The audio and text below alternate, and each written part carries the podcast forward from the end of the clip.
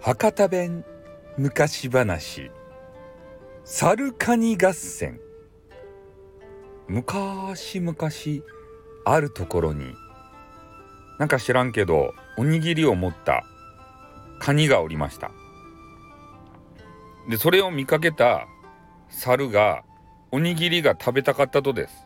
どうしても腹が減ってカニが持っとるおにぎりが食べたくてでも交換できるものがなんか知らんけどさっき食べた柿の種しかなかったとです。それでずる賢い猿は考えました。この柿の種を、えー、渡してここれ植えれば柿柿の木がなるけんそれで柿は食えるけんそれでよかやんって言っておにぎりを盗もうとしました。あのせしめようとしました。それでカニに話をしました。このこの種やるけんちょっとこれすぐでかくなる場合って、ね、そのおにぎりと交換しようやってねあの言いました。そしたらカニはちょっとおにぎり食べ飽きてたんであのあれをも桃じゃない 柿を食べたいなと思って柿の実よかばいって、うん、じゃああの交換しますばいって言っておにぎりを猿に渡してしまいました。もう猿はあの気が変わったらいかんカニの気が変わったらいかんけん。あのおにぎりをもう一口でバクって食いました。めっちゃうまかったとです。でそのカニは種もらってなんかホクホクホク顔になっとるけど猿猿はそんな種からあの柿の木がなるもんかと思いながら北総へ見ながら腹をパンパンって叩いてお腹いっぱいアピールしてどっか行きました。でカニは裏山に行って穴場掘りました。それで、えー、そこに柿の種ば植えて、えー、早くなれ早くなれ早く木がならんとお前は直近って切るぞって言うたら柿の種がビビり上がってしもうてブワーって一瞬にしてでこでこなりました。柿の実もなりました。そそれをば見よった猿がマンキーがこうびっくりしてなんでそげん早うなるとやって。ね？桃栗何年柿何年みたいなそげなあのあれがあるじゃないとやって何年かわからんばってんみたいなそんなこと言いました。でも柿がなったけん、えー、とりあえずそこの柿の木のとこ行って柿の木に登りました。であのなあのカニに断りもなく柿はいっぱい食べ寄りました。そしたらカニが言いました猿に「ちょっと猿くんあの俺カニやけん。ちょっとその柿んとこまで行けんとばってん。取ってくれんかねって食べられんばいって。せっかく木がでこなったばってん。そこまで行けんたいねってハサミあるばってん。それちょちょん切るためにはそこに行かんといかんけどそこまで行けんとたいって言いました。そしたら猿が「ああそうね」って言いながらバクバクバクバク食べる手は止めんとです。もうすぐで柿がなくなろうごとある時にちょっとカニは怒りました。なんであんたそげん食べると？この柿の牙鳴らしたとはおいばいって。そげん食べたらおいが食べる分がなくなろうもんって怒りました。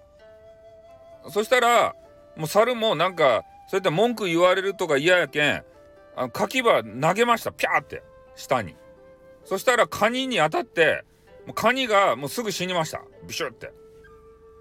そしたらカニの子が子供がおってカニの子供が「ナンバするとや!」って怒りましたで猿が「悔しかったらここまで来てみろ!」って言ってベロベロバーみたいないやいやらしいポーズをいっぱいしました嫌なポーズを嫌なあの人がするポーズをいっぱいしましたそしたらもうカニがもうカンカンになって怒ったけどそこまでいけんかったけんもう覚えとけよって言ってカニ歩きであのあのどっか行きましたで猿はもうそそれを見ながらあの北総へ見ながら柿は全部食べました。腹がパンパンです。